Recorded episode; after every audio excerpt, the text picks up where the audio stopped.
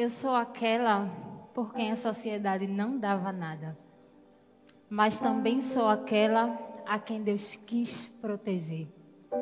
Eu sou aquela que sabe o valor de guardar um segredo, mas também sou aquela a quem Deus quis escolher. Eu sou aquela que, diante de tantos deuses, escolheu se curvar e se submeter ao único Deus, o soberano Rei dos exércitos, e é pela força do seu amor que eu fui guardada e protegida. É, eu sou essa pessoa.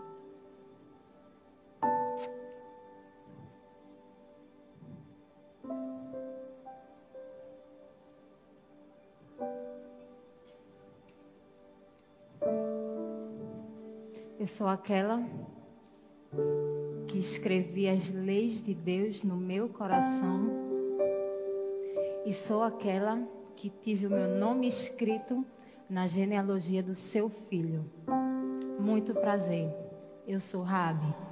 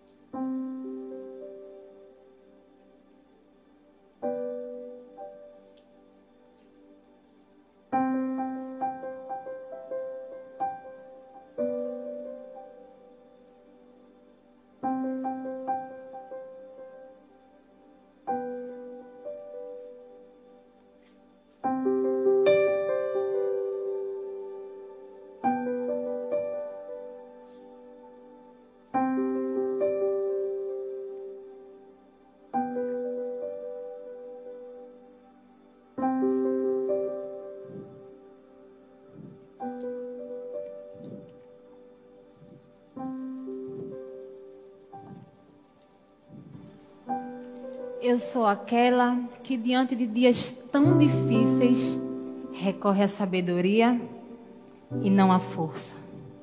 É, essa sou eu.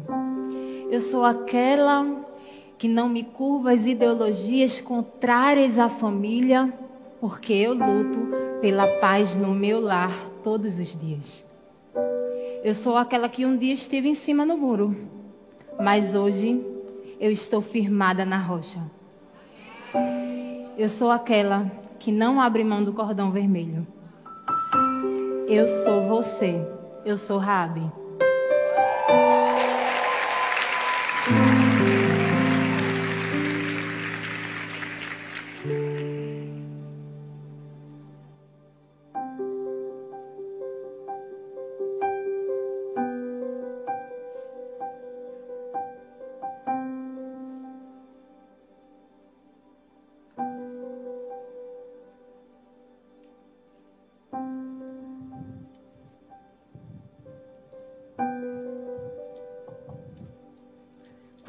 Rabes nós temos aqui essa noite? Quantas rabes nós temos aqui essa noite? Se você é uma rabe, você pode celebrar bem forte aí no seu lugar. Você pode agradecer ao Senhor porque você está aqui. Você pode agradecer porque você veio receber uma porção especial de sabedoria, de força, de graça do Senhor. Eu quero te convidar a ficar nesse lugar. E eu quero te convidar a começar a orar comigo e dizer: Senhor, muito obrigada porque eu estou aqui. Muito obrigada porque foi o Senhor que me atraiu a esse lugar. Obrigada, Deus, porque eu enfrentei tantas dificuldades, tantos desafios para estar aqui.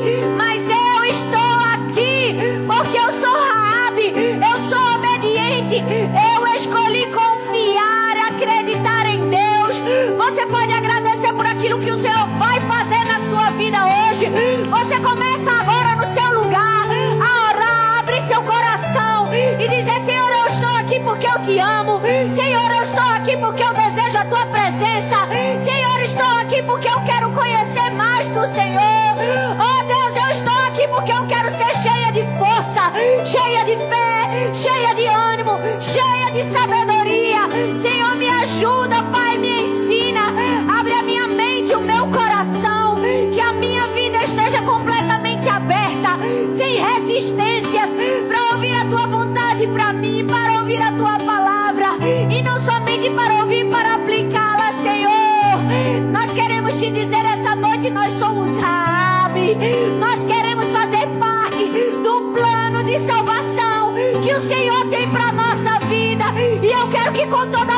seu coração você comece a clamar nesse lugar.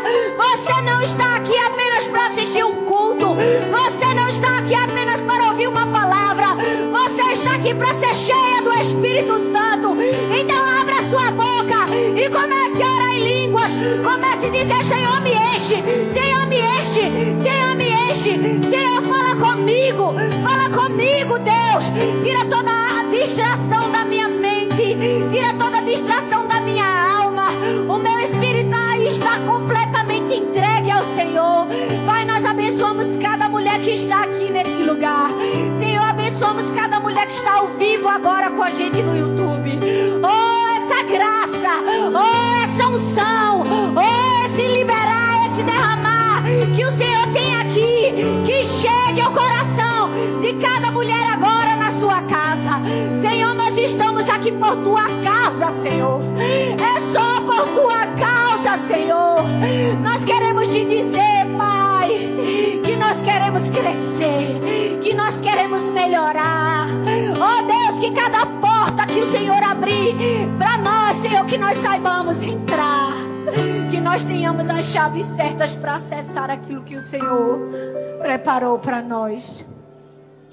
Seja bem-vindo no nosso meio, Senhor. Fica à vontade. Os nossos ouvidos são teus. O nosso coração é teu. A nossa vida é tua. Tudo o que temos é teu. E nós te pedimos, fala conosco. Fala conosco no nome de Jesus. Amém, amém e amém. Você pode dar uma bem bem forte no seu lugar. Oh, aleluia! Glória a Deus. Pode sentar no seu lugar. Que presença tão forte do Senhor. Quantos aqui já foram tocadas pelo Espírito Santo? Amém, gente? Não, mas quando eu falar, fala com vontade. Quantas aqui já foram tocadas pelo Espírito Santo?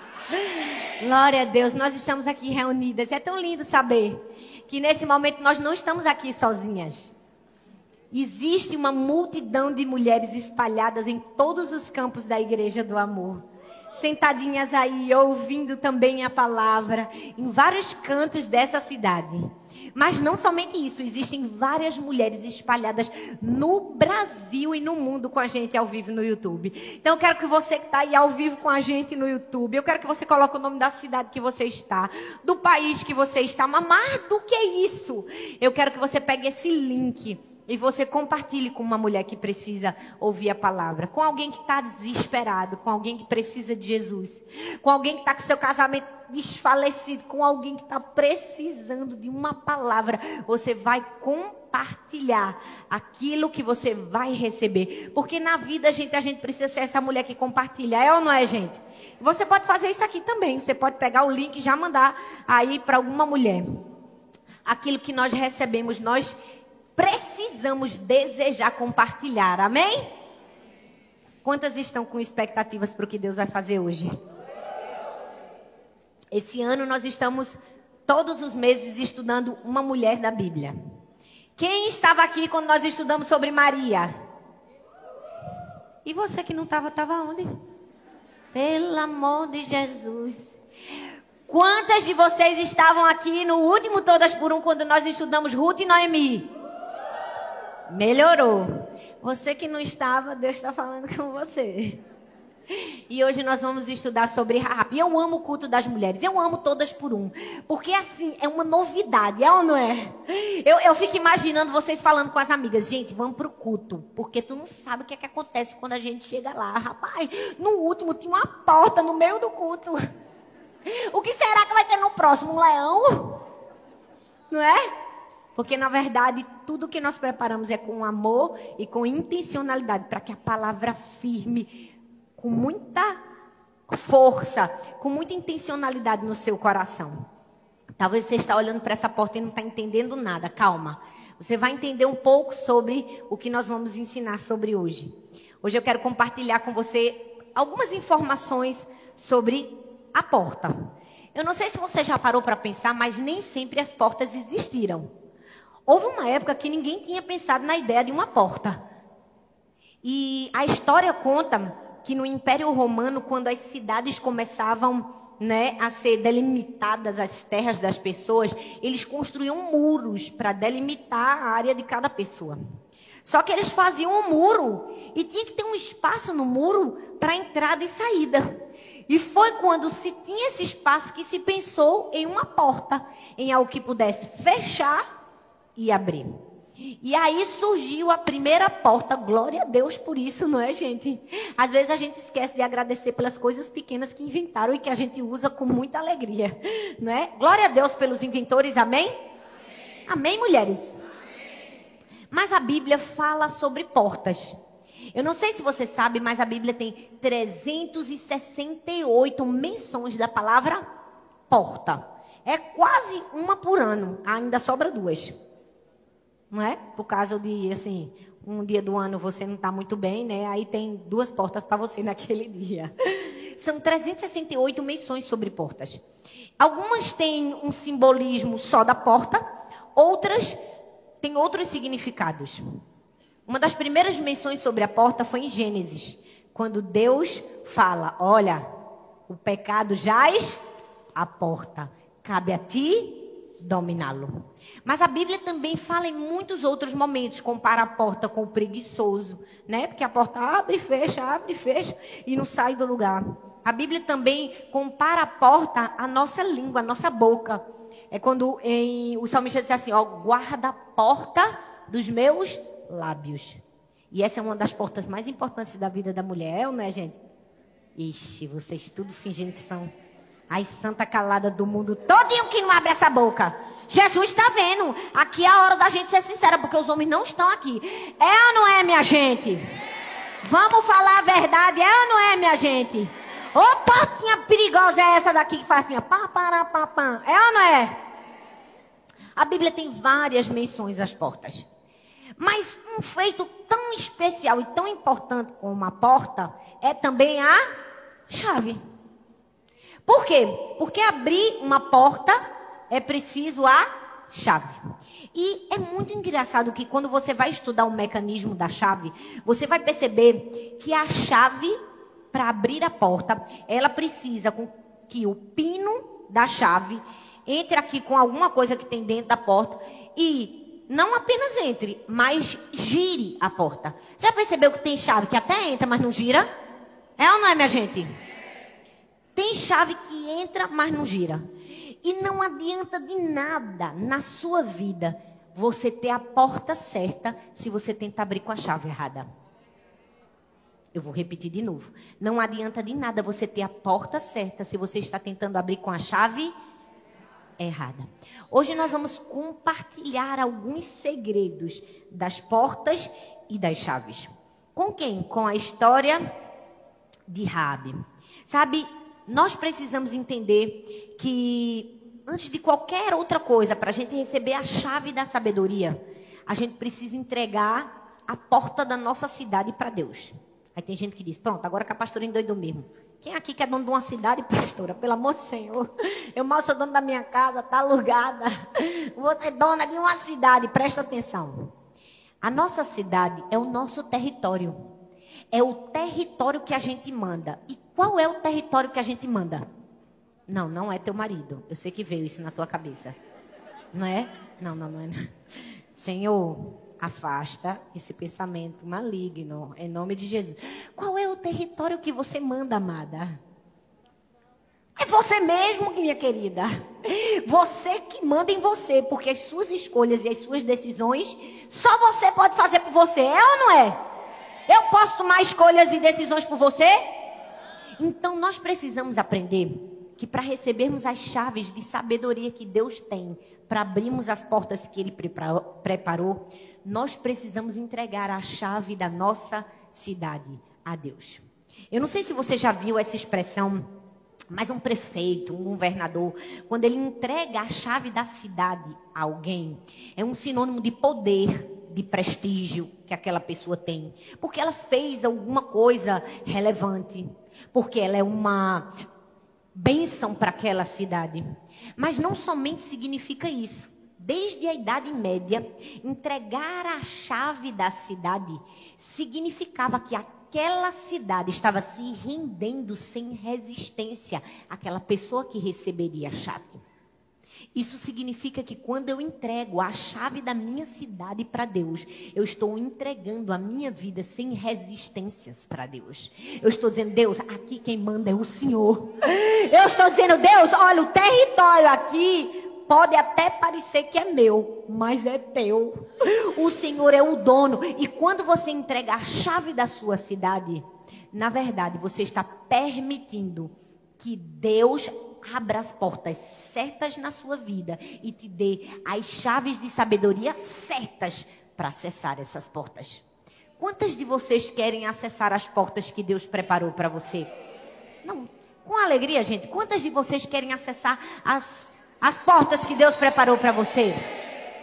Pois bem, sabe, eu quero falar exatamente sobre alguém que entregou a sua vida sem resistência entregou a chave da sua cidade para receber a direção que Deus tinha para a vida dela.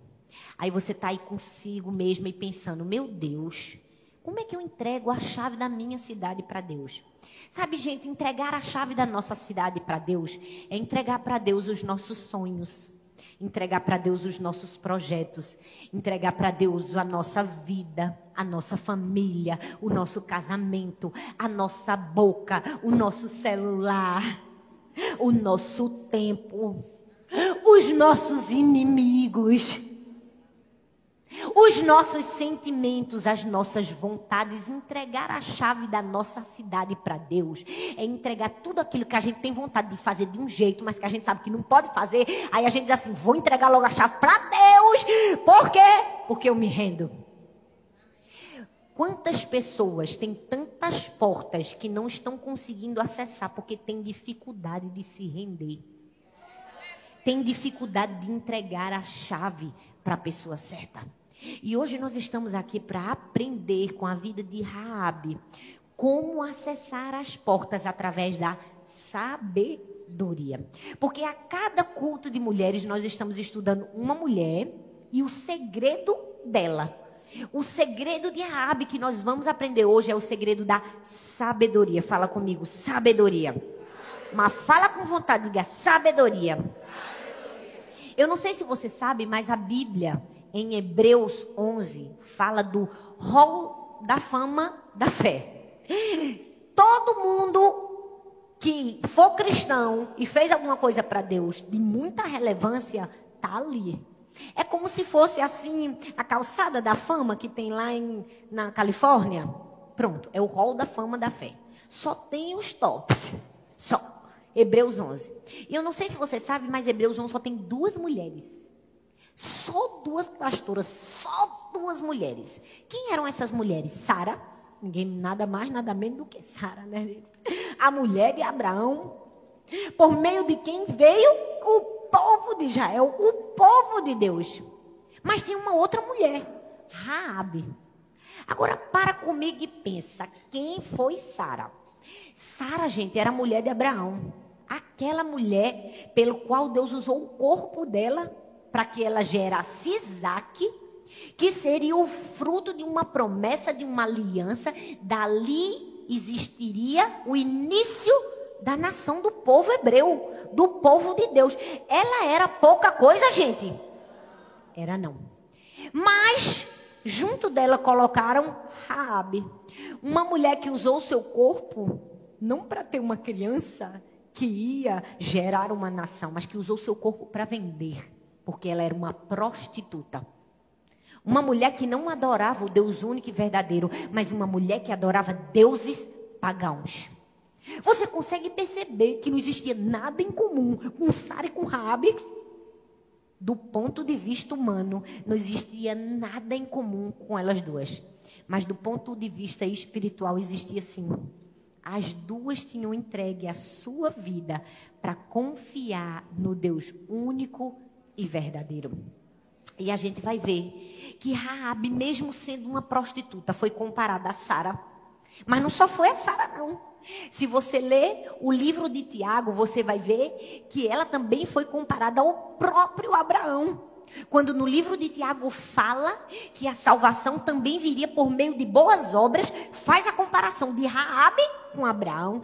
Gente, não é pouca coisa não.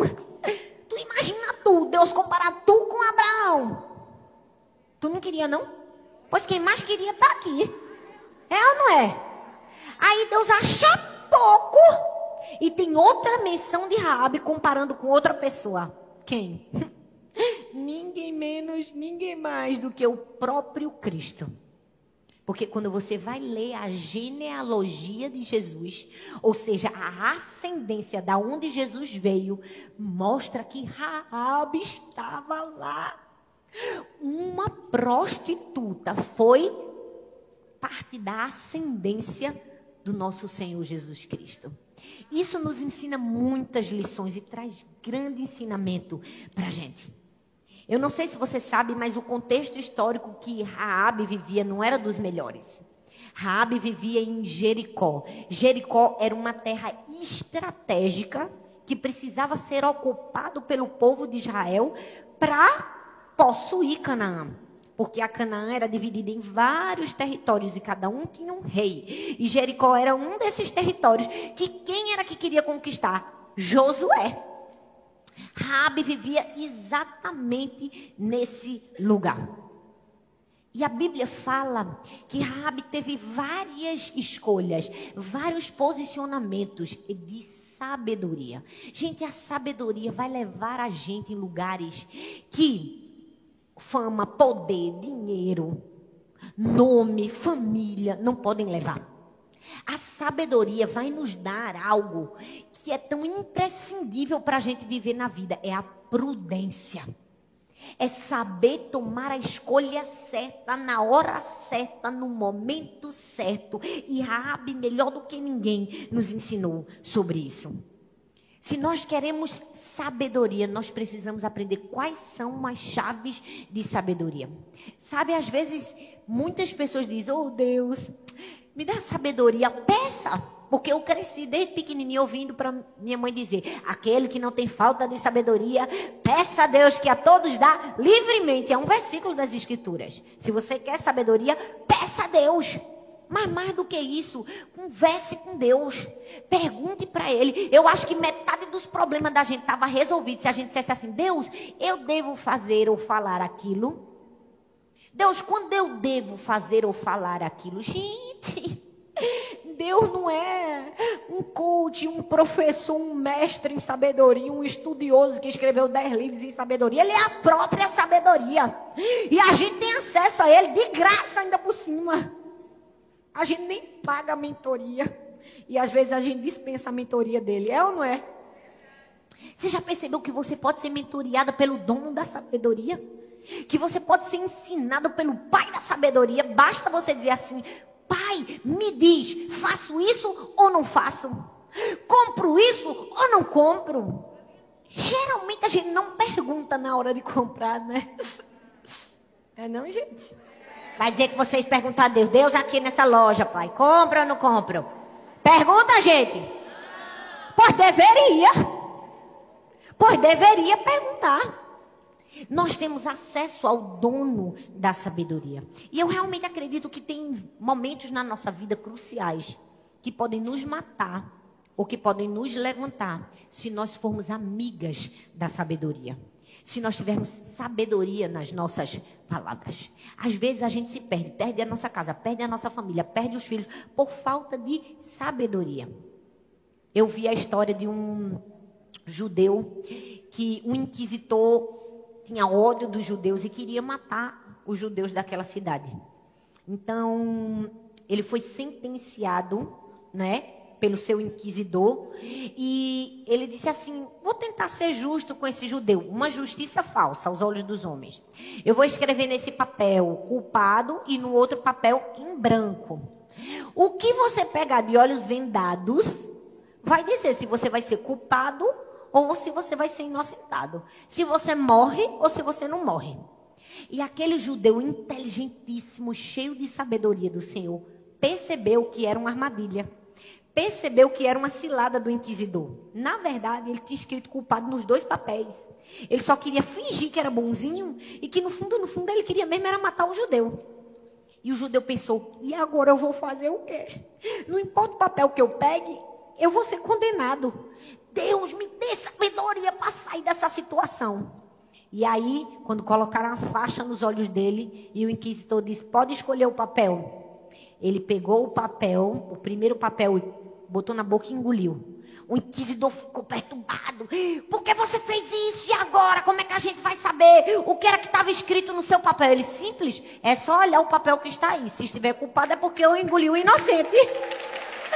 Gente, a gente precisa desse nível de sabedoria. Porque tem hora que a gente fica num beco sem saída. Fica ou não fica? Com determinadas pessoas, circunstâncias que querem nos prejudicar, que armaram uma cilada, que fizeram um complô. E às vezes a gente não sai bem sucedido só por quê? Porque não perguntou para o dono da sabedoria. Porque não perguntou para Deus, Deus, o que é que eu faço? Porque não existe ninguém mais inteligente na face da terra do que o nosso Pai Celestial, gente. É ou não é? Um camarada que faz uma girafa, um elefante e faz a gente também. É muita inteligência e criatividade. É ou não é? Nós temos acesso a toda a sabedoria porque temos acesso a Deus. Então nós precisamos entender que Deus vai colocar portas na nossa vida, mas a gente só acessa essas portas com sabedoria. Fala comigo, sabedoria. Hoje eu quero falar de duas portas que Deus colocou diante de Raabe. E que Deus coloca diante de mim e de você todos os dias. E que eu tenho certeza que todo mundo quer entrar por essas portas. Primeiro, a porta da oportunidade. Quantas de vocês já pararam para pensar que talvez perderam alguma oportunidade na vida? E se arrependem até hoje por essa oportunidade que perderam? Porque não tiveram sabedoria para aproveitar aquela porta de oportunidade que apareceu. Mas não só foi uma porta de oportunidade que Deus colocou diante de Rabi, foi também uma porta de crescimento. Então presta atenção, hoje a gente vai falar de quantas portas? Mais alto, gente. Quantas portas? a porta da oportunidade e a porta do crescimento. Fala comigo, oportunidade e crescimento. Só que existem três chaves que abrem cada porta e nós vamos ver isso no texto. Amém? A primeira porta, que é a porta da oportunidade, existe na nossa vida porque Deus é bom. Porque Deus é gracioso, porque Deus sempre deseja nos dar oportunidades. Porque Deus, através da sua infinita graça, coloca diante de nós coisas que a gente não merece. Coisas que a gente não podia fazer por nós mesmos. É verdade ou não é, gente? Mas nós acessamos essas portas com sabedoria. Por exemplo, se você passou num concurso público, glória a Deus, foi uma porta de oportunidade que Deus colocou na sua vida. Mas vamos falar a verdade, que para entrar nessa porta de oportunidade você precisou de algumas chaves. Foi ou não foi? A chave do estudo, da renúncia, do sacrifício. É ou não é? Porque tem gente que Deus bota a porta do concurso, mas não entra por quê? Porque não tem a chave. É ou não é? porque quer arrombar a porta, é ou não é? E, gente, a porta da nossa casa a gente até arromba, mas a porta de Deus não dá para arrombar, não. Os pinos que trancam é forte. Só abre com o quê, ó? Uma chavinha certa que gira a maçaneta. Então, quando Deus colocar diante de nós a porta da oportunidade, a gente precisa entender que sem a chave não adianta de nada a gente ter a porta diante de nós. Você pode ter a porta, mas se você não tiver a chave, você não entra. E qual é a, chave que acessa a porta da oportunidade? A primeira chave é a chave da iniciativa. Fala comigo, iniciativa. Josué capítulo 2, do verso 8 ao 13, diz assim: Antes dos espiões se deitarem, Raabe subiu ao terraço e lhes disse: Sei que o Senhor lhes deu essa terra. Vocês nos causaram um medo terrível e todos os habitantes dessa terra estão apavorados por causa de vocês. Pois temos ouvido como o Senhor secou as águas do mar vermelho perante vocês quando saíram do Egito. E o que vocês fizeram a leste do Jordão com Seom e Og. E os dois reis amorreus que vocês aniquilaram. Quando soubemos soubemos disso, o povo desanimou-se completamente por causa de vocês. Todos perderam a coragem. Pois o Senhor seu Deus é Deus acima do céu e embaixo da terra. Jurem-me pelo Senhor que, assim como eu fui bondosa com vocês, vocês também serão bondosos com a minha família. Dê-me um sinal seguro de que pouparão a vida do meu pai, da minha mãe, dos meus irmãos, das minhas irmãs e de tudo que me pertencem. Livrem-me da morte. Esse texto fala de Raabe. O livro de Hebreus e o livro de Tiago já nos mostram que Rabi já tinha um conhecimento acerca de Deus. Ela já havia crido no Senhor. Com pouco que ela ouvia falar de Deus, ela já tinha depositado sua fé e confiança em Deus. Claro que Rabi não era como a gente que tem acesso à Bíblia, às escrituras, que podia ler a Bíblia, que podia assistir as pregações no YouTube. Rabi não tinha acesso à conferência, a culto de mulheres, mas o pouco que ela havia ouvido falar de Deus já tinha sido suficiente para ela depositar a sua fé em Deus. E o texto diz que todos ouviram falar do que Deus fazia através dos israelitas. Aquele povo de Jericó estava desesperado, porque eles sabiam que Deus simplesmente tinha aberto o mar vermelho para aquele povo passar. Sabia que eles tinham aniquilado os reis. Eles sabiam que quando o povo de Israel entrava era para ganhar, era para matar, era para destruir tudo. Ou seja, eles estavam morrendo de medo. Mas Raabe decidiu acreditar. E quem acredita primeiro governa. Porque quem se adianta governa. Todo mundo podia ter acreditado em Deus quando ouviu os rumores. Poderia ou não poderia? Porque o texto diz que todos ficaram sabendo do que Deus fazia. Mas Raabe acreditou primeiro do que os outros. Tem gente que diz assim: "Ah, pastora, Raabe foi beneficiada. Rabi foi beneficiada porque Rabi era queridinha de Jesus. Porque Raabe fazia parte da panelinha gospel. Porque Raabe, com certeza, né, era uma daquelas pequenas escolhidas por Deus. Para você que acredita que Deus tem filhinho favorito, eu vou ler o que diz a Bíblia. Diz assim: Todos os habitantes dessa terra estão apavorados por causa de vocês. Pois todos temos ouvidos como o Senhor secou as águas do Mar Vermelho perante vocês quando saíram do Egito. Presta atenção. Todo mundo ouviu sobre Deus, mas a única pessoa que teve iniciativa para ir atrás de Deus foi Raabe. Isso quer dizer o quê, meu filho? Que Deus não tem panelinha gospel não. Deus dá a porta para quem acreditou primeiro. A oportunidade chega para quem acredita. A porta se abre para quem tem a chave. Ei, Raabe tinha a chave da fé. Ela já tinha confiado. Então Deus disse assim: "Vou botar a porta na frente de Raabe". Por que, que Deus escolheu a casa de Raabe para que os espias entrassem? Foi providência divina, pastora? Foi providência divina. Mas Raabe e toda a sua família ser salva foi fruto de sabedoria, foi fruto de usar a chave certa, a chave da iniciativa. Só ela que subiu para falar com os camaradas. Foi ou não foi, gente? Todo mundo ficou morrendo de medo, mas não fez nada. Ela teve medo, mas fez alguma coisa. Minha filha, quando ninguém fizer nada, faça alguma coisa. Se adiante, vai na frente dos outros. Porque se você for na frente dos outros, você vai ser poupado. Todo mundo pode morrer, mas você tá lá, ó. Vivinho, graças a Deus. E a iniciativa. Porque tem gente que é assim. Ela senta e espera a vida levar. Ela quer que Deus seja garçom e coloque tudo na mão dela sem ela ter que fazer nada, não vai dar certo, não, coleguinha. Não vai fluir. A gente precisa aprender a chave de sabedoria de Rabi. Deus colocou a porta na frente de todo mundo, mas só Raabe tinha a chave certa. Só Raabe creu. Logo a oportunidade veio para Raabe.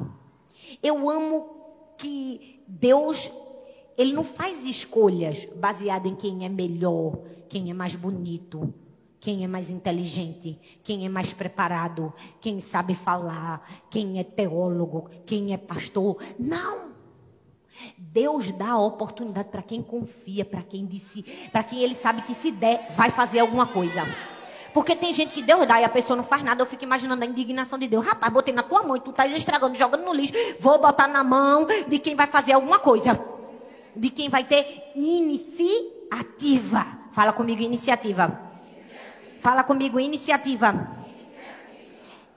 Gente, eu amo a Bíblia. Percebam que a Bíblia diz que antes dos espiões se deitarem, Raabe fez o quê? Raabe subiu para falar com eles. O que é isso? Isso é iniciativa. Isso significa que Raabe tinha um plano, mas ela não só tinha um plano, ela colocou em prática o plano. Ela disse: "Eu tenho um plano, Antes deles deitarem, não vou dar tempo nem deles dormirem e saírem daqui sem eu ver. Eu vou lá em cima e vou negociar com eles. Tem gente que vive de plano. Ah, não, esse ano eu vou emagrecer 10 quilos. Não, esse ano eu vou acordar todo dia cedo para fazer devocional. Minha querida, quem vive de plano é Unimed, Bradesco, Sul América. A gente vive é de iniciativa. Ei, a gente vive é de fazer. A gente vive é de cumprir. A gente vive é de obedecer a ordem do Senhor. Faça alguma coisa quando a oportunidade bater na sua porta. Ei, Raabe, ela disse assim: rapaz, a oportunidade está aqui. Eles estão lá em cima, não vou deixar nem eles cochilarem. Eu vou lá perturbar eles, negociar com eles, e alguma coisa vai acontecer. Não vou morrer nem eu, nem minha família, nem ninguém. O que é isso? Iniciativa. Fala comigo, iniciativa. Qual é a chave que abre a porta da oportunidade? Qual é a chave que abre a porta da oportunidade?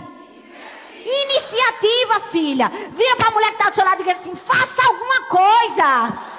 Diga quando a oportunidade chegar, faça alguma coisa. Agora tu quer orar? Ai Deus, será que essa oportunidade é para mim? Aí vem outra com a chave, abre a porta e entra. E tu tava lá orando, perguntando, na dúvida, logo cobrando, pensando. Ei, iniciativa. Faça alguma coisa. E, gente, tem uma história muito legal. Que fala de Cristóvão Colombo. É conhecido como a história do ovo de Colombo. Cristóvão Colombo foi um grande descobridor, né? E aí ele foi convidado para um jantar né, da aristocracia. E lá ele foi recebido com muita honra, como era comum para pessoas grandes. E aí um dos, um dos participantes da festa, com muita inveja de Colombo, disse assim: mas você não acha que se você não tivesse descoberto a América, outro qualquer homem da Espanha, outra qualquer pessoa poderia ter descoberto? Com muita sabedoria, Cristóvão Colombo não respondeu do jeito que aquele homem esperava que ele respondesse. Ele pegou um ovo, um ovo, e propôs uma brincadeira com todas as pessoas. Ele disse assim: Eu quero ver aqui quem consegue colocar esse ovo em pé em uma das suas extremidades. Quem consegue? Aí foi aquela galzarra, todo mundo queria participar, todo mundo tentando botar o ovo, mas o ovo bambava, todo mundo tentou. Eu sei que todo mundo tentou e ninguém conseguiu. Quando ninguém conseguiu, no fim, Cristóvão Colombo pegou o ovo, deu uma leve batidinha assim em cima, quebrou a ponta, botou no chão porque estava achatado, o ovo ficou em pé. Aí o homem disse: desse jeito qualquer um consegue. Eles, mas não foi qualquer um que fez. Não foi qualquer um que teve iniciativa. Deixa eu te dizer, mesmo que as pessoas pensem ou falem a respeito de você, ah, desse jeito que você subiu na vida, conseguiu um emprego, qualquer um consegue, qualquer um não. Consegue quem tem iniciativa. Consegue quem aproveitou a oportunidade. É ou não é, minha gente? Primeira chave que abre a porta da oportunidade é a iniciativa. Amém, gente? Mas tem uma segunda chave, que é a chave da humildade. Fala comigo, humildade. O texto diz em Josué, no capítulo 2, do verso 8 ao verso 15, lá no fim, que Raabe disse assim: "Pois o Senhor, o seu Deus, é Deus acima dos céus e embaixo da terra." Gente, eu amo que essa mulher deu tantas lições pra gente. Vê, a bicha era corajosa, era ousada, foi lá para cima para falar com os espias, porque os espias nada mais eram que inimigos dela, gente. Os espias estavam entrando na terra dela para matar ela e o povo dela todinho. É muita coragem. É o mesmo que um ladrão entrar na casa da gente e a gente disse assim: vou ali fazer uma negociação com o ladrão. Foi isso que ela fez. Mas o texto diz que ela subiu, mas não subiu de qualquer maneira. Por quê? Ela poderia contar ao rei e ia matar os espias. Ninguém ia deixar os espias sair da cidade. Eles iam morrer.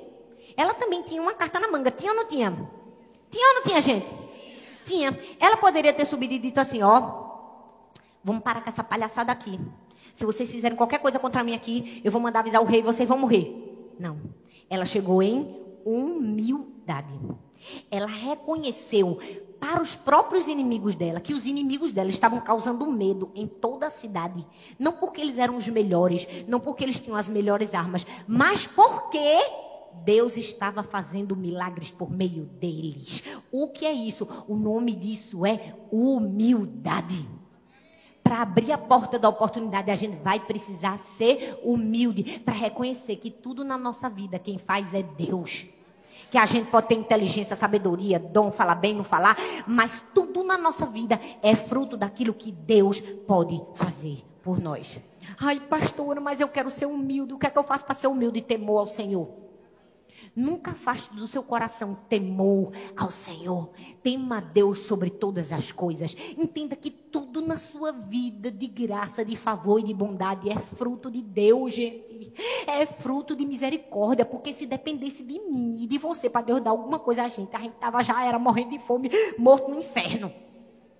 Porque até a salvação que Deus nos deu, a gente nem merecia, porque a gente estava no meio da multidão. Crucifica, crucifica, crucifica. E Deus disse assim: calma, vocês são tudo sem noção, cabeção. Oh, Jesus, mas mesmo assim eu amo vocês e vou dar salvação para vocês.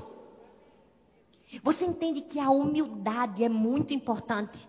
Deixa eu te dizer uma coisa: você pode ter uma porta a porta da oportunidade. Você pode abrir a porta da oportunidade com sua iniciativa, com seu trabalho, com sua produtividade. Mas deixa eu te dizer, você não fica nessa porta se você não tiver humildade, não. Porque tem gente que acha muito fácil. Humildade é uma coisa simples da gente adquirir. É simples até de adquirir. Pode até ser simples, mas de manter. não é para todo mundo, não. Deixa Deus abrir um bocado de porta para tu. Abre a primeira, abre a segunda, abre a terceira. Mantém-te humilde para tu ver. Quando Deus abrir a porta do dinheiro para tu, eita, meu dízimo era 100 reais, olha, agora é 10 mil. É, quando Deus abrir a porta do sucesso para tu. Eita, na minha família ninguém nem queria me dar o um pedaço de pudim da Natal. Agora todo mundo me bajula. Todo mundo quer tirar foto comigo porque eu sou famoso. É não é, minha gente? Deixa Deus abrir umas portinhas para tu. Te manter humilde aqui vai mostrar quem tu és. Porque gente, gente que não tem poder, não dá pra gente avaliar se a pessoa é humilde, não. A gente avalia o humilde de acordo com que a gente tem. Deixa eu te dizer uma coisa. Você pode ter a inteligência do mundo, a, a, iniciativa do mundo, abrir a porta da oportunidade. Mas se você perder a humildade, Deus fecha a porta na tua cara, troca o, o bicho aqui, ó, a fechadura, e não tem burro que arrombe. Por quê? Porque, gente, deixa eu te dizer uma coisa o acesso pode até ter vindo pela iniciativa, mas o dono da casa é Jesus. Quem manda é Ele. E se você perder a humildade, você perde a porta, perde a casa, perde tudo. A gente precisa falar sobre humildade. Porque, infelizmente, muitas pessoas estão se perdendo. Por quê? Porque tinham iniciativa, tinham vontade, eram proativos, eram obedientes. Mas basta pegar um pouquinho a mais de alguma coisa, se perdeu. Tem gente que começa bem, Deus vai dando, vai dando, vai dando. E tem uma hora que Deus diz assim: vamos parar aqui agora. Porque ela se subir mais um degrau, se perde. Deus dá o freio que até a gente precisa na vida. Para não se perder. E a gente precisa falar sobre isso, gente. Porque, infelizmente, tem gente que começa bem, Deus dá uma oportunidade, a pessoa cresce e cresce. Mas aí ela perde a cabeça. Ela é tomada pela síndrome do pequeno poder. Não sei se você já ouviu falar dessa síndrome. É, a síndrome do pequeno poder é aquela pessoa que ela é assim. Ela era uma pessoa ótima, gentil, educada, gente boa, crente, líder, trabalhava na igreja, servia. Basta ela ganhar um posto um pouquinho maior de poder, pronto. Ela já se acha Hitler. O espírito de Hitler baixa nela. Ela não tem poder de mando nenhum. O único mando dela é um termômetro. Ai de você, se no termômetro der 37,5, ela não está com coronavírus, sai daqui agora. Porque uma pessoa que ela é tomada pela síndrome do pequeno poder. Uma vez eu viajei e eu percebi o síndrome do pequeno poder numa mulher no aeroporto. Gente, pelo amor de Deus, a mulher complicando minha vida, eu perdendo meu voo. E ela não. A mulher só mandava num sapato no, no aeroporto, mas ela estava se achando o presidente Bolsonaro. Porque tem gente que é assim. Que ela baixa, tem um pouquinho de poder que ela vira a cabeça. Eu fico olhando para Deus e digo: Deus, quando é que vai chegar a vacina da soberba, Senhor? Me perdoa, Deus, falar mal das tuas criações, dos teus filhos, mas tem um que tira a paciência da gente. Tem ou não tem, gente? Tem, minha gente. Sangue de Cristo tem poder. Chega uma fase na vida da gente que a gente amadurece. Que a gente até entende, porque o galo já começa o dia gritando. Porque tem gente que faz a gente perder a paciência, é ou não é? Ou é uns abençoados que eu digo, menino, criatura, toma teu lugar de filho de Deus. Quem é Deus Pai, Filho Espírito Santo, tu não faz parte da trindade, que só são três, tu quer botar um quarto. A pessoa se perde. Por quê? Porque perdeu a humildade. E Raabe chegou em humildade. Ela chegou assim, ó, o teu Deus é Deus acima do céu e embaixo da terra. Eu não sei se eu tenho mais medo dos orgulhosos e dos soberbos do que tem falsa humildade. Porque eu vou te dizer um negócio. É perigoso, é ou não é? Gente, os camaradas que se acham demais é horrível. É ou não é? Você sabe com quem você está falando? Não é? Tem gente que nem pisa no chão, a pessoa.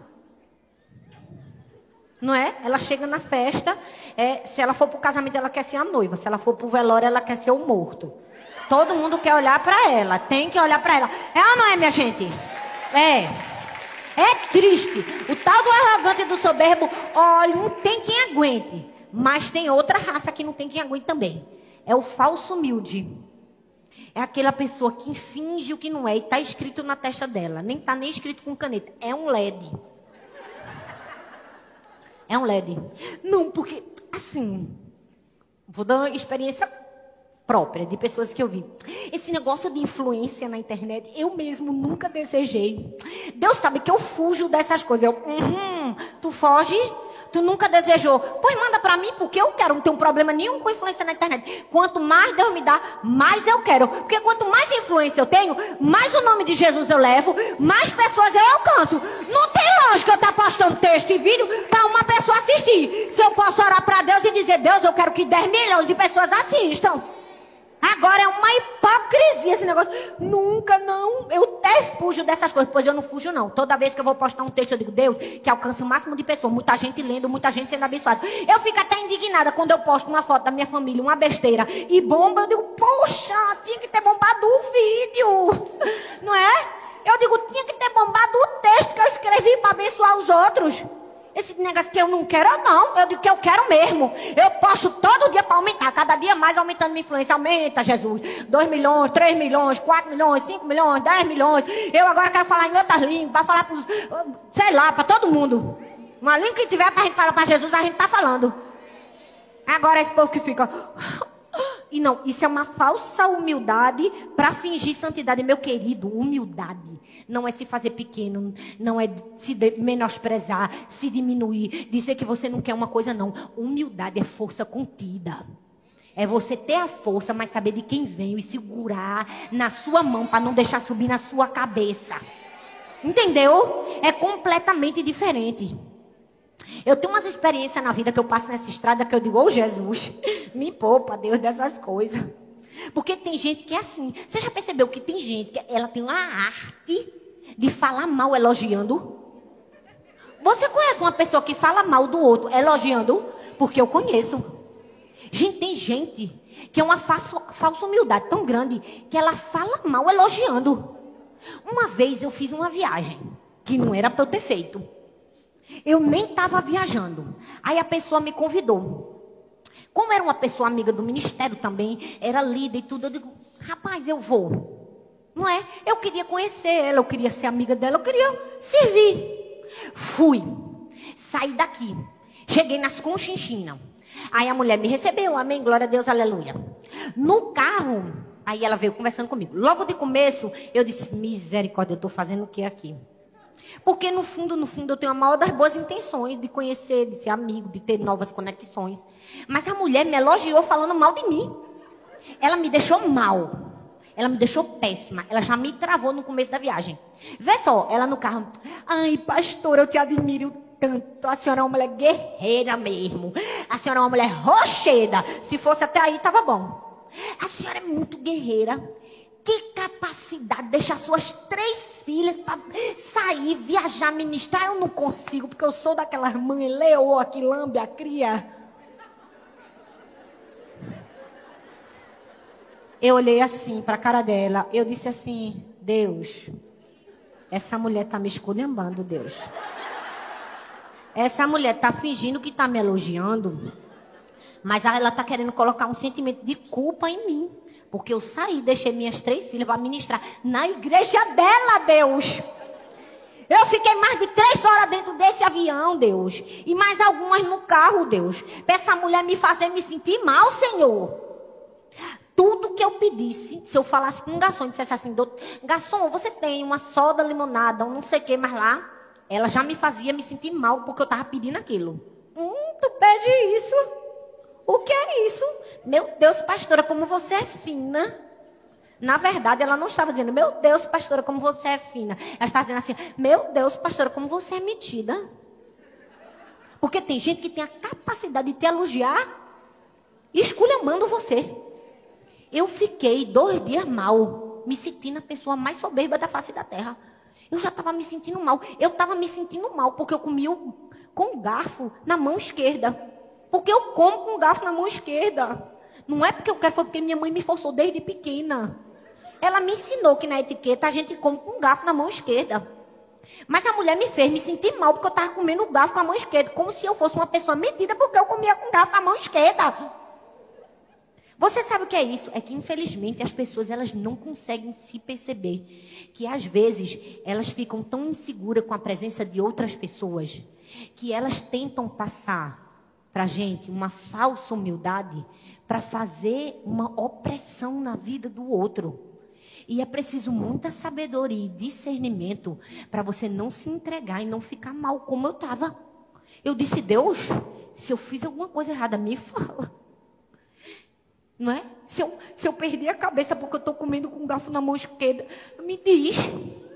Porque o Senhor sabe que eu não vendi, não. Que eu continuo sendo a Talita. Eu viajei aqui, o Senhor sabe. Mas aí Deus te dá estratégia suficiente para reconhecer essas pessoas na nossa vida. É por isso, meu filho, que a oportunidade você entra com iniciativa, mas você fica nela com humildade. Fala comigo, humildade. Terceira chave. A chave do senso de propósito. O texto diz em Josué 2, do 12 ao 14: Jure-me pelo Senhor que, assim como eu fui bondosa com vocês, vocês também serão bondosos com a minha família. Gente, que tapa na cara que Rabi deu. Porque ela podia querer salvar só a pele dela. Poderia ou não poderia? Ela, ela poderia ter negociado com eles: Ó, vou fazer o melhor para vocês e vocês me salvam. Mas ela tinha senso de propósito. Ela escolheu salvar o pai, a mãe, os irmãos, a família toda. Agora para comigo e pensa. Você pode dizer, pastora, mas isso é muito lógico. Se eu fosse pedir para me salvar, eu também ia botar minha família toda para você, não para Rabi. Rabi com certeza não morava com os pais. Por quê? Porque ela era uma prostituta. A casa dela era um antro de homens. E ser uma prostituta sempre foi, e naquela época era muito pior, um sinônimo de humilhação. Quem sabe o pai, a mãe, os irmãos não menosprezaram, não humilharam, não fizeram mal contra ela, mas mesmo assim ela escolheu salvá-los. Isso é a chave do senso de propósito. Porque se a gente tem senso de propósito, a gente não só pensa na gente, a gente pensa na gente, no legado que a gente pode deixar. Você entende? Ela escolheu salvar toda a sua família. Ela foi sábia, mas não foi omissa. Senso de propósito é algo que nos dá participação na vida de outras pessoas. É aquilo que nos ajuda a deixar um legado para outras pessoas. Deixa eu te dizer uma coisa: se você acha que a salvação da sua família não tem nada a ver com você, você não tem senso de propósito. Se você acha que o choro da sua vizinha, porque está com um casamento ruim, não tem nada a ver com a sua vida, é porque você está sem senso de propósito. Se você acha que aquela sua colega de trabalho que está ferindo todo mundo porque está passando com um problema e você não faz nada por ela, é porque você não tem senso de propósito. Me desculpa te dizer, mas aquilo que você não faz pelo outro é porque falta você senso de propósito. Tem mulher que namora com qualquer camarada que aparecer na frente. O que é isso? Falta de senso de propósito. E ainda quer bater de frente. Não, pastora, mas a senhora não sabe. Eu vou mudar ele. Eu digo, ok, centro de reabilitação. Vai mudar. Casa pra tu ver. Casa. Casa pra tu ver. Só espera tu casar. Entra na igreja. Na vida a gente precisa de propósito. E eu amo que Raabe tinha senso de propósito. Ela já estava pronta quando a oportunidade chegou. Deixa eu te dizer uma coisa. Quando a oportunidade chegar, você precisa estar pronta. Porque a sua missão não é uma questão de esperar por ela. É uma questão de se preparar quando ela chegar. Quando a sua missão chegar, o seu propósito chegar, você não está esperando por ele, você já está pronto para receber. Quando a oportunidade bateu na porta de Rabi, ela já estava pronta. Tem gente que a oportunidade bate, mas ele não consegue entrar. Por quê? Porque ele estava só esperando. Oh Deus, eu estou esperando no Senhor. Enquanto você espera, meu filho, se prepare. Eu estou esperando em Deus um dia exercer o ministério. Estuda, colega. Vai ler a Bíblia. Eu estou esperando em Deus o dia que o pastor vai me dar uma oportunidade. Rapaz, vai ser líder de célula serve. Ser voluntário na igreja. Amém, minha gente? Amém. Senso de propósito. Raabe já estava Pronto, quando o propósito bateu na sua porta, ela simplesmente abriu. É a porta da oportunidade. A gente abre a porta da oportunidade com quê? Iniciativa. Fala comigo, iniciativa. Humildade e senso de propósito. Mas vocês estão aqui, vocês vão comigo até o fim. Agora eu vou falar da segunda porta, ok? A segunda porta é a porta do crescimento. Fala comigo, crescimento. Pensa numa coisa que todo mundo quer crescer. É ou não é, gente? Eu mesmo, se eu pudesse até crescer fisicamente, eu crescia. Deus podia bem me dar uns 10 centímetros a mais. Mas como não posso crescer fisicamente, né? Vamos crescer espiritualmente, emocionalmente. A gente cresce onde dá para crescer. Amém, minha gente? E a chave que abre a porta do crescimento é a chave da coerência. Fala comigo, coerência. coerência. Josué capítulo 2, do verso 17 ao verso 20, diz assim: presta atenção. Os homens lhe disseram: Estamos livres do juramento que você nos levou a fazer. Se, quando entram, entrarmos na terra, você não tiver amarrado esse cordão vermelho na janela, pelo qual nos ajudou a descer. Se você não tiver trazido para sua casa seu pai, sua mãe, seus irmãos e toda a sua família, qualquer pessoa que sair da casa será responsável pela sua própria morte. E nós seremos inocentes, mas seremos responsáveis pela morte de quem estiver na casa de vocês, caso alguém toque nessa pessoa. Se você contar o que estamos fazendo para outras pessoas, estaremos livres do juramento que fizemos a você. O que é isso? O que foi que os espias fizeram? Uma negociação com Raab. Eles disseram assim: Ó, oh, Raab, presta bastante atenção. A gente tem um acordo. Tu cumpre tua parte, que a gente cumpre a da gente. Se tu colocar a tua família todinha lá dentro da casa e não contar nada para ninguém, a gente vai te poupar. Agora, se tu sair que nem uma bocuda contando para todo mundo, ou se na hora que a gente chegar para matar todo mundo, teu pai e tua mãe estiver no meio da rua, vai morrer todo mundo. Isso nos ensina o quê? Que nós precisamos entender que existe algo na nossa vida chamada nossa responsabilidade. Na vida com Deus também é assim. Deus tem uma responsabilidade quando Ele nos dá uma promessa. Mas tem a nossa parte de cumprir o contrato, porque a gente já disse sim para Deus. É ou não é, gente? Nós precisamos entender que Deus é um Deus de coerência. Como ele dissesse assim, ó, vamos fazer isso aqui, e você faz isso aqui, e vai dar tudo certo. É para isso que nós precisamos entender que nós precisamos de coerência. Deus não pode escolher obedecer por a gente. Tem coisas na nossa vida que nem é a vontade de Deus, nem é artimanha do diabo, é responsabilidade nossa. É fato que tem coisas que dá vontade de botar na conta de Satanás, não é? Isso foi uma artimanha do diabo. Perdi, engordei 3 quilos. É o diabo tá contra mim. Não é? Briguei com meu marido, menino, isso é. O cucão tá com ódio. Mas tu desse umas palavrinhas que não devia falar. Ah, não é? Minha filha tem coisa que nem é a vontade de Deus, nem é o cão, não. É sua responsabilidade. Eu fico imaginando o cão lá embaixo dizendo assim: Oxe, eu tenho culpa? Eu tô aqui só aprendendo contigo, rapaz. Anotando que tudo que tu faz, pra eu passar adiante. E tu bota a culpa no Satanás, depois bota a culpa em Deus. E se a vontade de Deus é não, filha, é sua responsabilidade. Se Deus mandou você fazer, faça. Assuma sua responsabilidade. Sua parte para o cumprimento da promessa na sua vida. Amém, minha gente? Se você não conduzir sua própria vida, outras pessoas vão conduzir sua vida. Se você deixar o seu passado conduzir a sua vida, você não vai conduzir a sua vida. Se você deixar os seus erros conduzirem a sua vida, você não vai conduzir a sua vida. Se você deixar com que qualquer outra pessoa assuma o controle, você não vai assumir a sua responsabilidade. Logo, não vai viver o destino que Deus preparou para você. Você precisa entender que Deus não pediu para você fazer a parte dele no contrato. Deus não precisa nem de mim, nem de você para ele cumprir alguma coisa na nossa vida. Ele só precisa dele mesmo e da palavra dele. Agora, a nossa parte, ah, aí a gente tem que fazer, né, colega?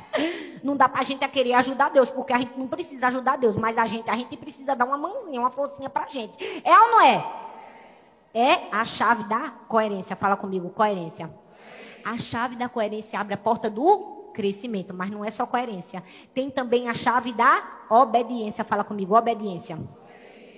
Josué 2, 21 diz assim: Seja como vocês disseram, respondeu Raabe. Olha isso, minha gente, presta atenção. Assim, ela os despediu, os espias, e eles partiram. Depois, ela amarrou o cordão vermelho na janela. Gente, sinceramente, eu tomo para mim que Raabe já me conhecia. Raabe já tinha ouvido o que eu sempre digo para minhas filhas. Porque eu sempre ensino para minhas filhas e para vocês aqui na igreja. Obediência é o quê? Absoluta, imediata e com alegria. Os espias disseram assim, ó, você vai ser salva se você amarrar uma fitinha vermelha na janela da sua casa. Porque quando a gente vinha matar todo mundo que vê a fitinha, a gente não mata você. Aí o texto diz que quando ela se despediu, ela não disse assim, espera que eu vou beber um copo d'água. Ela foi beber um copo d'água, gente? Foi, gente? Quem bebeu foi eu. Quando ele saiu, na mesma hora ela pegou a fita e amarrou. Isso se chama obediência. E a chave que abre a porta do crescimento é a obediência. Obedecer. Gente, que coisa linda! Aquela fitinha vermelha poderia ser vista por aqueles homens de longe. A obediência na nossa vida é como um sinal, é como um memorial de Deus na nossa vida. Quando você obedece, você tem uma marca de uma fita vermelha em você. As pessoas conseguem ver de longe quem você é e o que você faz por amor a Cristo quando Ele te solicitar. Obediência. Mas a questão é quem nós somos quando Deus nos manda fazer alguma coisa. Quem é você quando Deus manda você fazer alguma coisa na sua casa? Você amarra a fita vermelha na mesma hora? Quem é você quando Deus manda você fazer alguma coisa pelos outros? Você amarra a fita vermelha pela compaixão com o perdido? Pelo seu serviço a Deus? Gente, é lindo obedecer a Deus, é a maior chave de todas as. Se você não esquecer todas as chaves, se você só puder guardar uma chave, eu até te dou essa chave. É a chave da obediência. Porque não existe chave mais importante na nossa vida do que a chave da obediência. É a maior de todas, é a melhor de todas. Porque a chave da obediência é um memorial na nossa vida. É um selo, é um atestado. É como se tivesse uma fita vermelha na nossa testa dizendo assim: Olha só, aquela mulher ali ela é diferente. Olha, aquela mulher ali, Deus está honrando ela porque ela tem o selo da obediência. Dá para enxergar, dá para sentir o cheiro de quem é obediente. E do mesmo jeito que a gente sente o cheiro do obediente, a gente sente do rebelde também. Ele tem uma marca também. E eu não vou nem dizer qual é a marca. Mas você sabe qual é, sabe ou não sabe? Eu preciso te dizer, obedecer não é fácil. Vai ter momentos que a gente vai ficar cansado, amarra a fita vermelha. Vai ter momentos que você vai querer se vingar, mas você precisa para perdoar, amarra a fita vermelha. Vai ter momentos que você vai querer falar e botar para fora toda a sua raiva. Amarra a fita vermelha da humildade. Vai ter momentos que você vai querer desistir. Amarra a fita vermelha da obediência. Vai ter momentos que você vai querer voltar atrás. Amarra a fita da obediência. Vai ter momentos que você vai se sentir sozinho. Amarra a fita da obediência que Deus te fez uma promessa. A fita da obediência vai mudar o teu destino, salvar tua vida, tua família e te dar um novo destino, como foi com Rabi. Cabe a você escolher. Quando Deus mandar, pega a fita e amarra.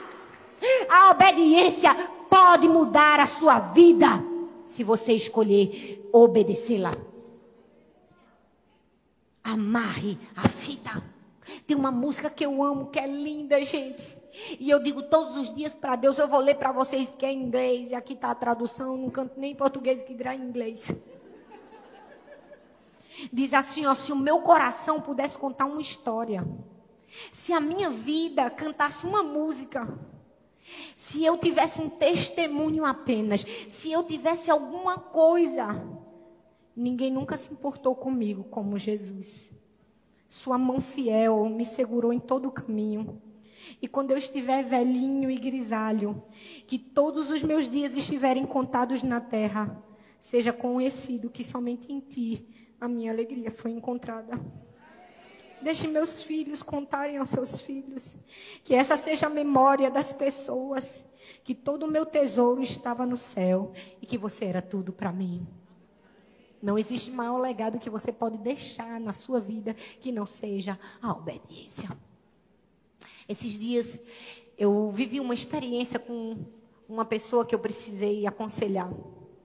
Eu fiz um raio-x de toda aquela situação que eu estava tentando resolver. E eu pensei, meu Deus, como é triste o desfecho do desobediente. Como é triste o desfecho do que não tem humildade para reconhecer que está errado. Como é triste o desfecho da pessoa que quer ter a razão sem ter a razão. Como é triste a pessoa que ainda não amadureceu. E sabe, toda aquela situação que tinha mexido tanto comigo, me fez lembrar tantas coisas no meu passado. Às vezes eu olho para a minha vida hoje, eu digo, Deus me dá tanta coisa que eu não mereço, porque olha, eu, eu falava que eu era queridinha de Jesus, mas eu não imaginava que eu ia ser tanto. Tem coisas que eu nunca pedi para Deus e Deus me dá hoje, mas muito mais. É tanta graça de Deus na minha vida, é tanta bondade de Deus. Deus, eu nem mereço nada disso que eu estou ganhando. Por que, que o Senhor fez isso comigo?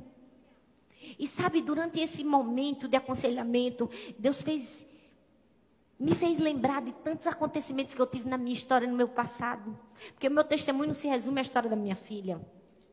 Eu tive uma história de muitos momentos difíceis em que a obediência foi fundamental na minha vida. Mas não uma obediência qualquer, uma obediência em silêncio, uma obediência calada, uma obediência em humildade. Eu procurei tentar achar um momento que de alguma forma eu tentasse me sobrepor e me justificar. E eu olho para trás e eu digo: Deus, obrigada porque eu não fiz. Obrigada que eu não tentei na minha força. Por quê? Porque se você obedece e se cala, seu advogado, seu juiz, seu promotor, tudo está no céu e um dia ele vai te honrar. Pode até parecer que o outro está ganhando. Pode passar, olha, tempo, um ano, dois anos, três anos, que tu tá no perrengue. Pode tu olhar para tua vida e dizer, menino, a água só corre pro mar mesmo, né? As coisas boas só acontecem com o outro. Quando é que minha história vai mudar? Quando é que a página vai virar? Porque já aconteceu muito isso na minha vida. Tu pode passar anos e anos amargando, mas se tu obedecer do jeito certo, até o que tu imaginou, porque eu mesmo imaginava, isso aí tem jeito não tem nem possibilidade de Deus fazer alguma coisa comigo nessa área. Aí Deus digo, minha filha, entende que eu sou Deus. Eu faço o que eu quiser, eu te abençoo na área que tu quiser. Se tu quiser ficar mais bonita, eu deixo tu ficar mais bonita. Se tu quiser uma casa, eu te dou uma casa. Se tu quer, tu quer o quê? Tu quer um carro bonito, eu te dou um carro bonito. Tu quer o quê? Eu te dou, porque eu sou seu pai. Faz do jeito certo, que eu vou lá e te honro. Amém, minha gente? Obediência é dizer sim quando você precisa dizer sim. E eu sei que eu já extrapolei o tempo, mas tem muita coisa para vocês aprenderem. É bom vocês ficarem aqui em nome de Jesus. Fica aí. Raabe disse sim, obedeceu. Na hora que os espias disseram, amarra a fita, ela amarrou a fita. Mas ela também disse não. Porque obediência também é dizer não. Tem gente que acha que obedecer é só dizer sim. É nada. Obediência também é dizer não. Sabe por quê? Porque diante disso o texto diz, Josué 2, de 1 ao 17. Diante disso, o rei de Jericó enviou uma mensagem para Raabe. Olha o que o rei mandou dizer: Manda embora os homens que entraram na sua casa, pois vieram espionar a terra toda. Mas a mulher tinha escondido os dois homens lá em cima, respondeu: Rapaz, os camaradas até vieram aqui, mas foram-se embora. Mas desta que a bichinha estava escondendo ele lá em cima no linho. Por quê? Porque ela disse não para o rei. Se Raabe tivesse dito sim para o rei, Sabe o que era que ia acontecer? O rei poderia até matar os espias. O ódio no povo de Israel ia aumentar. Eles iam entrar com tudo, ia matar todo mundo e ela ia morrer. É por isso que a obediência é dizer sim para quem você precisa dizer sim e não para quem você precisa dizer não. Você está calado aí. É porque tem gente que está precisando aprender a dizer não. É ou não é, gente? É ou não é, gente? nem todas as portas que estiverem na nossa frente precisam ser abertas. Tem porta na nossa vida que é uma cilada, que é melhor a gente fechar. Que é melhor a gente dizer não. Tem porta na nossa vida que é para destruir. A porta que o rei estava querendo propor a Raabe era para destruição dela. Dela e da casa dela e da família toda dela. A Bíblia está recheada de gente que teve portas e portas. E que foi bem sucedido porque fechou a porta. Davi foi um deles. Teve um momento que uma portinha bem boa se abriu. Saul só queria matar o camarada, matar, matar, matar, matar, matar, matar. De repente ele vê Saul dormindo. E ele com os homens dele. A oportunidade da vida de matar. Aí o que foi que ele fez? Que porta maravilhosa. Olha que oportunidade. Vou fechar. Porque não veio de Deus, não. Na vida da gente, a gente precisa escolher dizer não para as portas de oportunidade que o diabo coloca na nossa frente. E sim para abrir somente aquelas que o próprio Deus determinou que a gente entrasse. Amém, minha gente? Mas não é somente a chave da obediência, é também a chave da confiança que abre a porta do crescimento. Josué 6,17 diz assim: A cidade com tudo que nela existe será consagrada ao Senhor para destruição. Somente a prostituta Raabe e todos os que estão com ela na sua casa serão poupados. Gente, Confiar significa alinhar a nossa mente, as nossas emoções e as nossas vontades à promessa de Deus. Confiar é no escuro, é sem entender. Raabe não entendia o plano completo do que eles iam fazer. Para comigo e pensa. Na hora que eles entraram para matar todo mundo, o texto diz que as muralhas começaram a cair onde era a casa de Raabe. A casa de Raabe era em cima da muralha.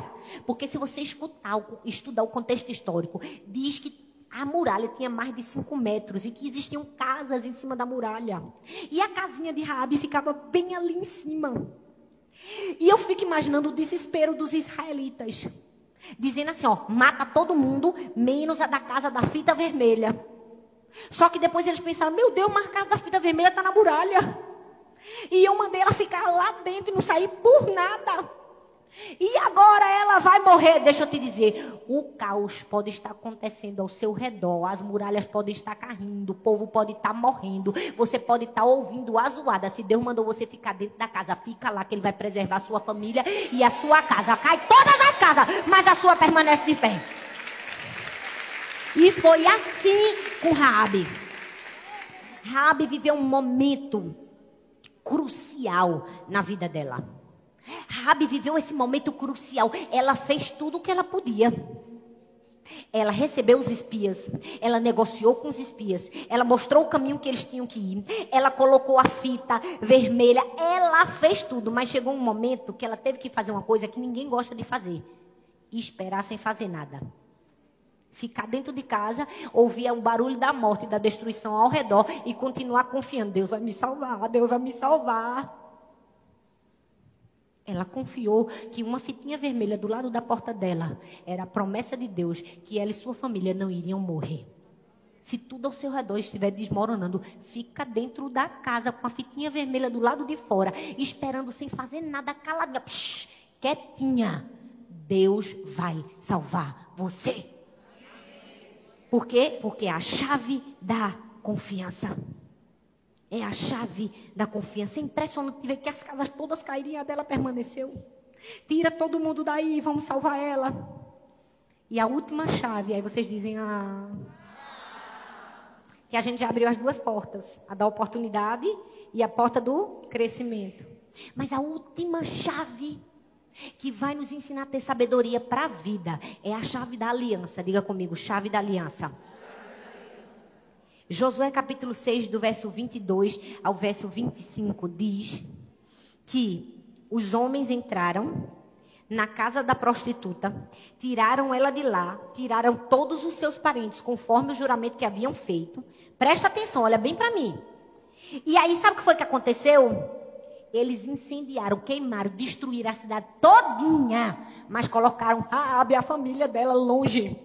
E o texto termina dizendo assim, ó: E o Senhor poupou a prostituta Raabe, sua família e todos os seus pertences. Por quê? Porque ela escondeu os homens de Josué. É, olha isso. Raabe vive até hoje entre os israelitas. O poder de uma aliança. O poder de uma aliança. A última chave de Raabe foi confiar na aliança da fitinha vermelha. Imagina o exército todinho procurando os espias para matar. Uma guerra se formando. E Rabi, caladinha, confiando numa fitinha vermelha. A fitinha vermelha, gente, já era algo profético, né? Que, que, que, previa que a salvação do povo viria pelo sangue de Jesus, assim como o sangue nos umbrais das portas. Mas a fitinha vermelha também representava a obediência e a aliança de Raabe. Deixa eu te dizer uma coisa: Deus faz aliança com seu povo. Deus fez uma aliança com Noé. E qual foi o símbolo da aliança? Um arco-íris. Deus fez uma nova aliança com seu povo através de Jesus e usou o pão e o vinho para simbolizar essa nova aliança. Deus fez uma aliança com Abraão e usou a circuncisão para simbolizar essa aliança. E deixa eu te dizer, Deus fez uma aliança comigo e com você. E cada aliança de Deus tem um simbolismo.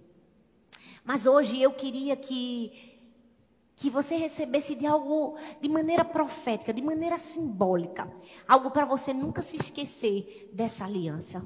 A aliança que você precisa ter com Deus, a aliança da sabedoria e da obediência. Fique em pé no seu lugar. Aquela fitinha vermelha foi o símbolo da aliança. Hoje Deus deseja fazer uma aliança comigo e com você. Talvez você tenha pedido tanto a Deus, Deus me dá sabedoria, Deus me dá inteligência. Mas o Senhor colocou diante de você as portas. Deus já colocou diante de você as portas. Olha bem para mim. E te deu as chaves. Deus coloca pessoas na sua vida. Através da sua providência divina, Ele bota o espia dentro da tua casa. Deus te dá oportunidades. Mas você precisa entrar por elas através da iniciativa. Você se mantém nelas através da humildade. Você tem senso de propósito. Você escolhe cumprir e deixar um legado. Mas se você não conseguir se lembrar de nada do que nós falamos hoje, se algo fica marcado no seu coração, que seja a obediência. Que seja a obediência. A obediência salvou Raabe e toda a sua família. Uma fitinha vermelha. Você tem aí nas suas mãos, você está recebendo uma fitinha vermelha uma fitinha vermelha que foi o compromisso que Raabe fez. O compromisso dela de dizer: Deus, eu prefiro confiar no Senhor. Eu prefiro acreditar no Senhor. Uma fitinha vermelha foi a cidade que ela entregou para Deus. Olha bem para mim. Você tem uma cidade a sua cidade é a sua vida. suas escolhas, suas emoções. Você só vai chegar no destino profético que Deus desenhou para você. Se diante das portas de oportunidade que Deus colocar para você, você escolher fazer o que Deus mandou e amarrar a fitinha vermelha. Quando tudo parecer tão confuso na sua vida, amarra a fitinha vermelha.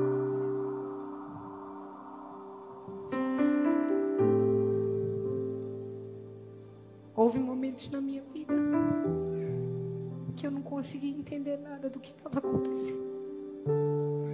Foram tantos momentos assim.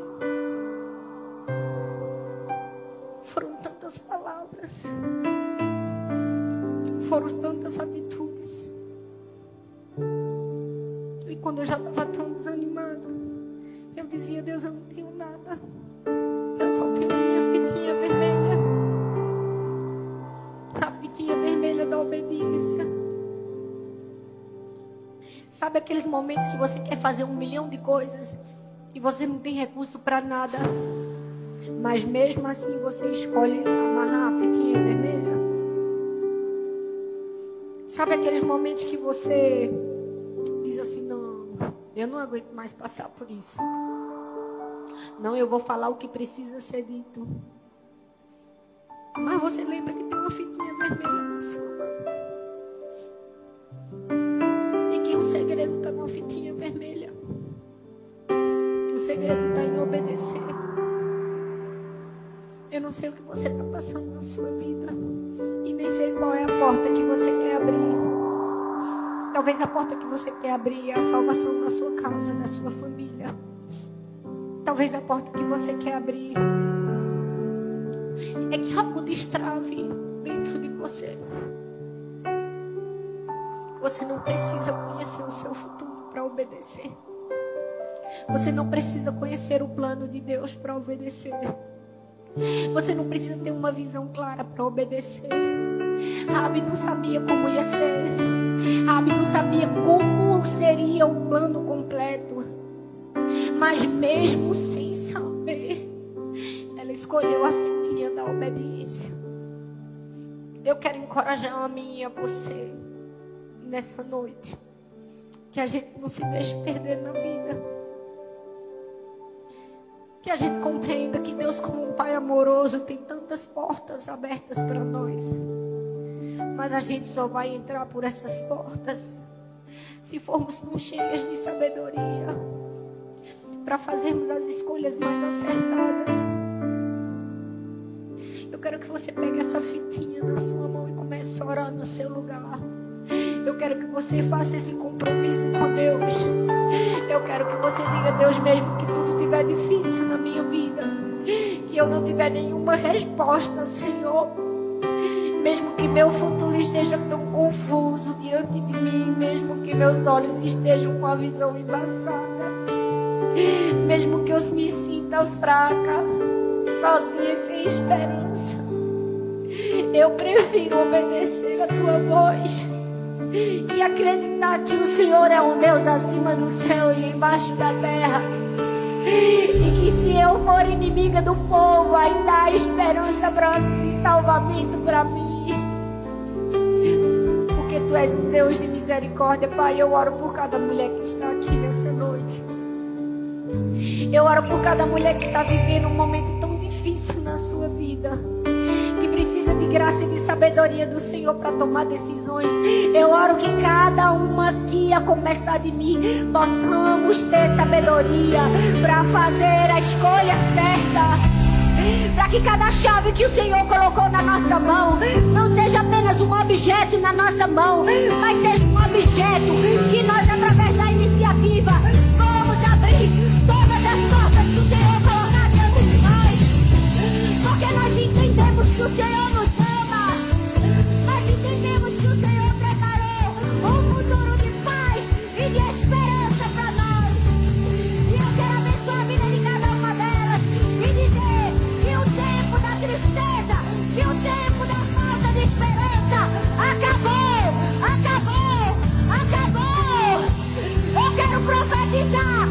tempo da sequidão e do pecado e da prostituição. Acabou, acabou, acabou. O novo tempo se inicia. O Senhor faz da prostituta linhagem do Cristo. Faça isso, Senhor. Faça isso, Senhor. Com cada mulher que está aqui. Muda a sorte, muda a história, Salva famílias. Oh! Vem Espírito Santo. Vem Espírito Santo. Vem Espírito Santo.